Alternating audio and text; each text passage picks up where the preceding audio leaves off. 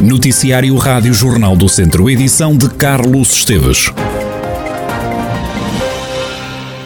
O Parlamento volta esta tarde a votar a lei da eutanásia, isto depois dos reparos do Tribunal Constitucional e do veto do Presidente da República. O socialista João Paulo Rebelo diz que vai votar a favor dos projetos de lei. O deputado eleito por Viseu fala num direito e na resolução de um problema que traz dor a muita gente. Como é sabido, é um tema que já tem vindo a ser discutido, diria muito amplamente, ao longo dos últimos anos. Conheceu um desenvolvimento, mesmo no final da passada sessão legislativa, em que foi aprovado, como é sabido, com reparos do Tribunal Constitucional. A minha posição é uma posição enfim, favorável a este, a este projeto, na medida em que é um direito que se concede às pessoas, não de forma nenhuma uma obrigação, eh, seja do que for mas um direito que as pessoas que eh, se o entenderem em situações muito específicas e muito limite também, no fundo, o que tão amplamente tem sido discutido na sociedade portuguesa, por fim a um, a um, digamos, a um sofrimento e a uma, a uma situação que custa muito e que envolve muito sofrimento de, de, muitas pessoas e, portanto, essas são as razões pelo meu voto favorável. João Paulo Rebelo, coordenador dos deputados do PS eleitos por Viseu. Do lado do PST, o Carvalho diz que votará a favor dos projetos de lei sobre a eutanásia. O social-democrata acrescenta que vai também votar a favor da proposta do Chega de levar a eutanásia a referendo.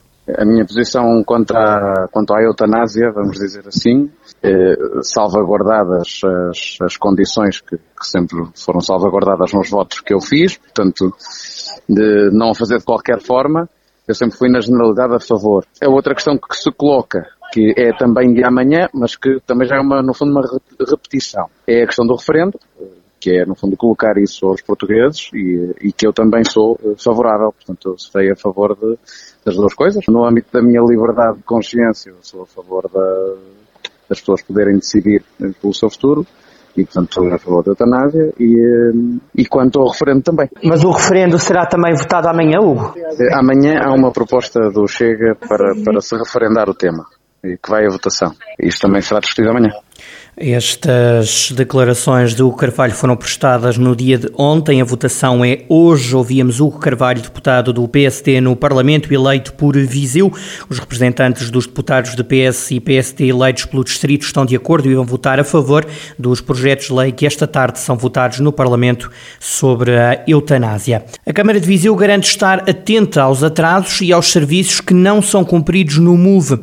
A autarquia tem aplicado multas à empresa Berrelhas, como revela João Paulo Gouveia, vice-presidente na Câmara de Viseu e vereador da mobilidade no município. Aplicamos algumas multas, embora isto não resolva o problema às pessoas, mas também aplicamos algumas multas que já foram aplicadas ao operador, exatamente pela falta de cumprimento, e devo dizer, apenas em alguns horários, eh, que está a ocorrer. E, portanto, estamos efetivamente preocupados na resolução desse, desse assunto. Agora, é evidente que estamos a pressionar o operador para que, de alguma forma, possa, em termos imediatos, uh, repor, não só repor os horários, mas também ser cumpridora uh, nos horários, sobretudo nos urbanos, que é onde temos tido uma ou outra queixa do facto dos autocarros virem com algum atraso, em alguns casos. Nos últimos dias têm aumentado as reclamações dos utilizadores. Há quem refira que o autocarro chega com atrasos que atingem a meia hora e até há quem relate situações em que o transporte público nem chega a passar. João Paulo Gouveia assegura que a autarquia tudo está a fazer para que os horários que vigoravam antes da pandemia tornem a ser agora praticados. Nós tivemos, durante um determinado período, tivemos um serviço reduzido, porque a pandemia também assim o determinou. Neste momento, o que estamos é, de uma forma gradual, a repor os horários que, eh, que figuram. E para isso já notificámos várias vezes o, uh, o operador. Portanto, como sabe, isto é uma concessão, é uma concessão entregue à empresa Berrelhas, por concurso público internacional, e já notificámos o operador tanto eh, pelo facto de haver algumas linhas com alguns atrasos, como também notificamos o operador para repor todos os horários que, eh, que constam eh, no, nos postaletes. João Paulo Gouveia, vice-presidente e vereador da Mobilidade na Câmara de Viseu, a revelar que a autarquia já tem multado, apresentado multas à empresa concessionária, empresa Berrelhas, que ficou então a concessionária do eh, MOVE, do Sistema de Mobilidade Urbana de Viseu. Entretanto, a autarquia quer que os horários antes da pandemia passem a entrar agora de novo em vigor. Dino de Santiago, Valete, Fanfarra Cáustica, Bruno Pernadas ou Paulo Barreto são alguns dos nomes que vão marcar presença em mais uma edição do Tom de Festa, o Festival de Músicas do Mundo, organizado pela Acerta em Tondela. O Tom de Festa comemora 30 anos, com uma edição inédita que vai acontecer em quatro freguesias do Conselho durante quatro fins de semana. O diretor artístico do festival, José Rui Martins, explicou que há uma particularidade nos locais escolhidos, à exceção da área urbana, é que todos têm uma zona ribeirinha e são considerados tesouros de bem-estar. Eh, os rios eh, foram escolhidos para darmos um enfoque eh, a um aspecto que, em termos do nosso território, por exemplo, o caso da, da, da zona urbana, não tem hoje, como todos desejamos, um espaço de lazer junto ao rio, mas que está um projeto neste momento a ser desenvolvido nesse sentido, mas também dar visibilidade àquilo que acontece nas freguesias onde hum, decorrerão os concertos, onde terão espaço de esplanadas, onde poderão, nos sábados à tarde, partir dali para ir fazer visitas guiadas a cajarias, à parte patrimonial, etc. O festival começa 1 e 2 de julho em Mosteiro de Fráguas, dias 8 e 9 também em São Gemil, em Giosa do Dão, 15 e 16 em Tondela, nas instalações da Acerte, e nos dias 22 e 23 em Ferreiros do Dão. Na apresentação da edição 30 do Tom de Festas estiveram os presidentes de algumas freguesias.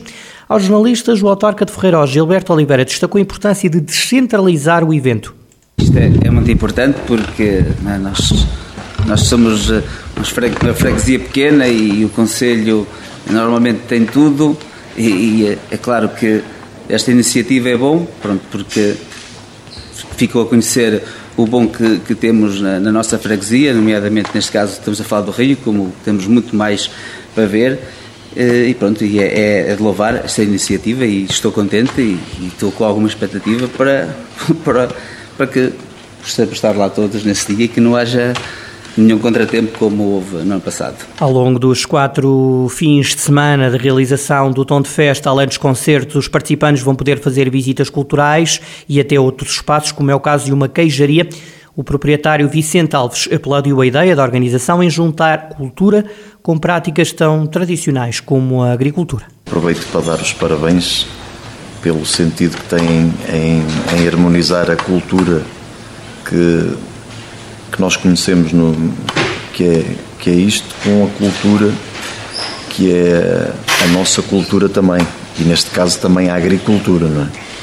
Portanto, desde já dou os parabéns à, à organização por querer incluir isso, porque somos nós, tudo isto somos nós, não é? Portanto, e esta, esta sintonia que se faz entre todas as várias formas de cultura, acho que sim, é, está, acho que estamos, na minha opinião, estamos no, no caminho certo. O Tom de Festa começa no fim de semana de 1 e 2 de julho em Mosteiro de Fráguas.